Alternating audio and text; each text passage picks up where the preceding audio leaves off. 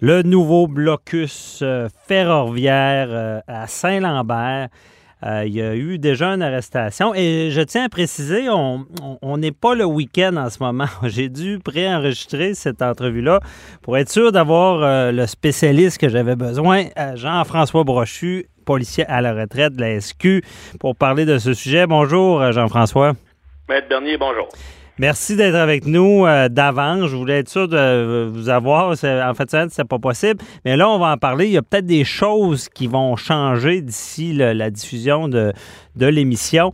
Mais en ce moment, jeudi, aujourd'hui, euh, qu'est-ce qui se passe? Parce que là, il y a eu une injonction pour, bon, je rappelle les faits, évidemment, euh, communauté autochtone qui, bloque le, trajet, le, chemin de fer, bon, qui, paralyse un système. Euh, théoriquement, ça serait criminel. On parle de méfait, un méfait, là, on empêche quelque chose de fonctionner. Euh, d'un autre côté, ben là, il y a eu une injonction parce que ça n'a plus d'allure. On, doit quitter puis laisser le train fonctionner. Mais euh, qu'est-ce qui se passe? Comment ça, on n'arrête pas personne là-dedans, Jean-François? Ben ça, c'est une bonne question parce qu'en principe, là, à partir du moment où on empêche quelqu'un de jouir de son euh, de son bien, comme mhm. présentement à Saint-Lambert ou partout ailleurs, tous les autres blocages, Effectivement, on commet un méfait en vertu de 430C du Code criminel, l'article 430C. C'est très clair et donc on est poursuivable à ce niveau-là. Mhm. Mais comme on est dans une crise à la grandeur du Canada, il y a des, il y a beaucoup de décisions qui reviennent aux politiques. Et ça, l'aspect politique étant tellement important, ben, les policiers sont à la remorque des différents gouvernements. C'est ce qui, ce qui est particulier dans ce dossier-là, parce que Jean-François, dans d'autres dossiers, ça, fait, ça ferait longtemps que la police serait intervenue. Oui, oui, oui. On, ne se le cachera pas, s'il n'était pas question de, de nation autochtone dans le dossier, effectivement, ça, fait longtemps que ça serait réglé. Mhm. Mais ça aurait pu, euh, si on veut ouvrir une parenthèse, ça aurait pu être réglé dès le début. Euh, si le gouvernement avait été intervenu dès le début euh, dans l'Ouest. Euh, mais bon, on a laissé traîner les choses et on est rendu où on est présentement. Juste pour vous ramener l'injonction qui a été émise aujourd'hui, jeudi, cette injonction-là ne concerne que, que le blocage de Saint-Lambert. elle a été émise, elle a été une injonction interlocutoire comme celle-là, c'est une procédure civile devant la Cour supérieure.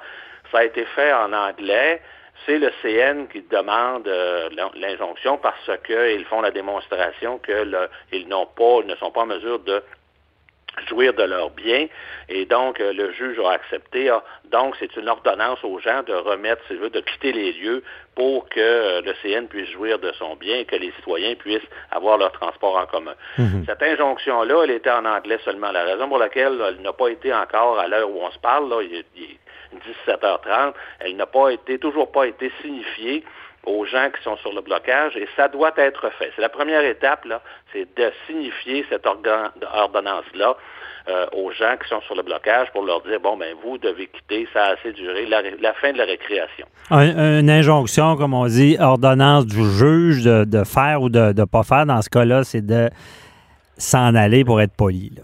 C'est ça. Alors, ils devront quitter les lieux. En fait, l'ordonnance, c'est ça, c'est de quitter les lieux. Donc, elle a été traduite, c'est ce qui euh, explique le délai euh, depuis ce matin. Mhm. Et après ça, il y a une autre problématique. On est, euh, le blocage, c'est sur la voie ferrée. La voie ferrée, c'est le CN, c'est une propriété privée, mais c'est le, transport au Canada de juridiction fédérale. Alors, on est en territoire fédéral, mais en plein milieu de la ville de Longueuil. donc, ce sont les policiers du CN qui ont juridiction en principe sont pas équipés pour euh, faire de l'anti-émeute ou, du contrôle de foule ou du, du maintien de l'ordre. Ils n'ont pas cet équipement-là. Euh, donc, aujourd'hui, il y avait des négociations, si on veut, entre la police de Longueuil, la Sûreté du Québec, la police du CN, pour savoir, qui, parce que là, c'est un huissier qui doit se rendre euh, signifier euh, l'injonction. Et là, qui va l'accompagner là, pour assurer sa sécurité et la sécurité de tout le monde? Alors, selon mes informations, à 17h15, euh, c'est la police de Longueuil, les policiers de la ville de Longueuil qui vont accompagner le huissier pour aller signifier l'ordonnance, l'injonction. et là, on sont mieux équipés, ben, vous quitter et vous avez, on va vous donner quelques heures pour ramasser vos valises et quitter les lieux et nettoyer tout ça. Mhm. après ça, on va voir qu'est-ce qui va se passer. Qu'est-ce qui arrive si là, ils disent non, on, s'en va pas? Ben, c'est fort probable que ce soit ce qui va se produire. Ben, alors donc, là, il y aura une intervention policière à ce moment-là. Euh, quel corps de police va la faire? Il y, a, encore une fois des négociations. écoutez, il est fort probable que la police de Longueuil, euh, qui est suffisamment euh, équipée pour le faire, le fasse. de quelle façon ils vont le faire?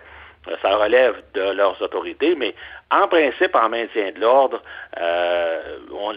l'enseignement et les façons de faire sont pas mal similaires au Québec entre les différents corps de police. Et donc, si on se fie au module euh, de maintien de l'ordre, de la sûreté, les, façons de faire, ça va être de, façon très progressive. on devrait, là, je verrai, on verra comment ça va se faire, mais on devrait le faire de façon très progressive. La première étape étant bien sûr la, de, donner l'injonction, de, la, de la présenter aux gens. Ça, c'est la première étape. Ensuite, euh, s'il ne se conforme pas, il y aura une autre étape qui devrait être, qui devrait être euh, de ben, un avis verbal. Hein. les policiers vont se présenter en nombre suffisant avec euh, et leur donner un avis verbal de quitter, sinon ils seront euh, ils seront arrêtés. Mhm. Et s'ils ne quittent pas, ben, on va procéder à leur arrestation un à un. Mais comment on fait pour évaluer ça, la police? Ça veut dire on calcule le nombre de personnes, puis on dit, bon, ça prend tant de policiers? C'est-tu un policier... Ben, ben, ben ça, euh, ça, euh, Maître Bernier, je vais vous dire que depuis euh, les barrages, tant en Gaspésie que, que celui-là de Saint-Lambert, les services de renseignement des organisations policières sont au travail. Donc, on sait exactement, d'abord, on connaît le pourquoi ils sont là, on sait en gros qui ils sont.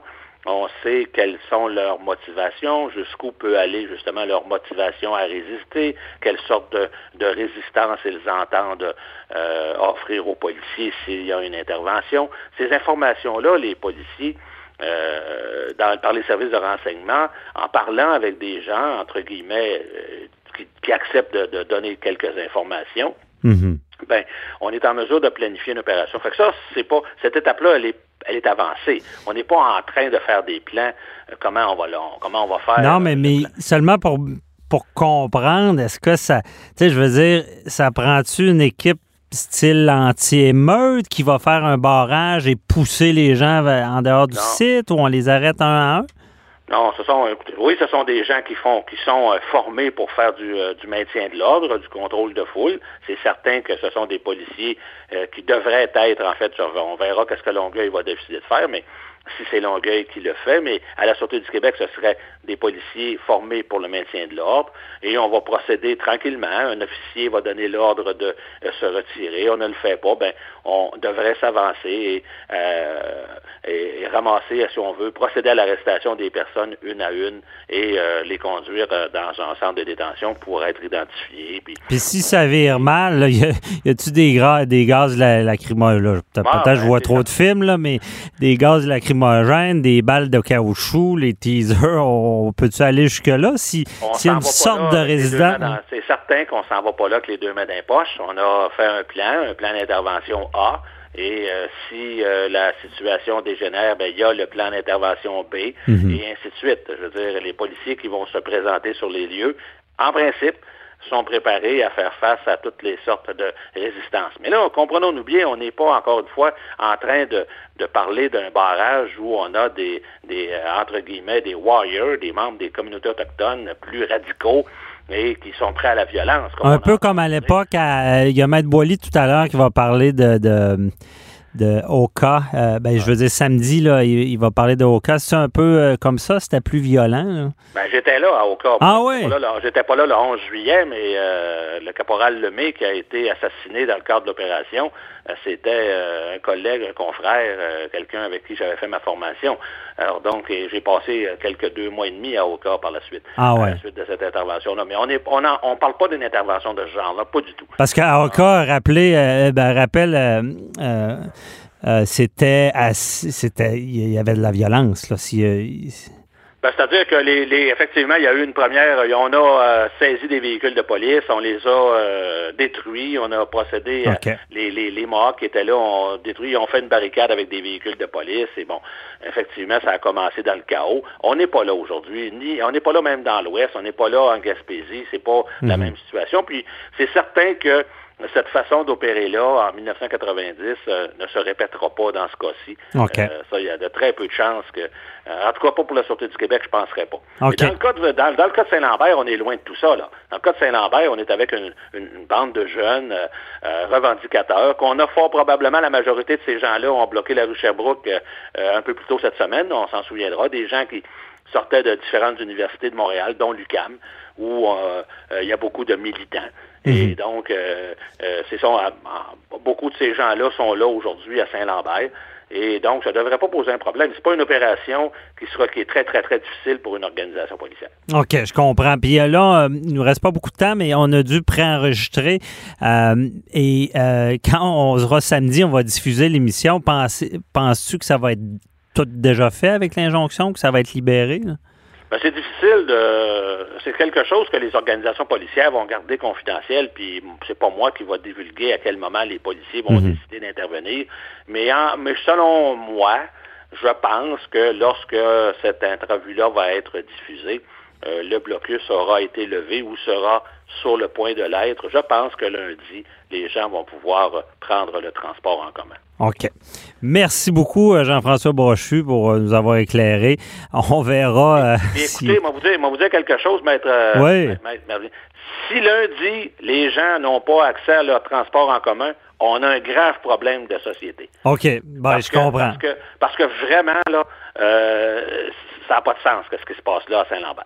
ah non, je comprends. Puis on, oublie le dommage. Hein. On, a tout euh, pour acquis que tout nous est livré sans problème. Mais là, si, je sais qu'il y a des gens qui vont chez Costco puis qui commencent à faire des provisions. Là, on, ça, peut être dommageable, ce genre d'ajustement-là, et de laisser faire. On comprend bien.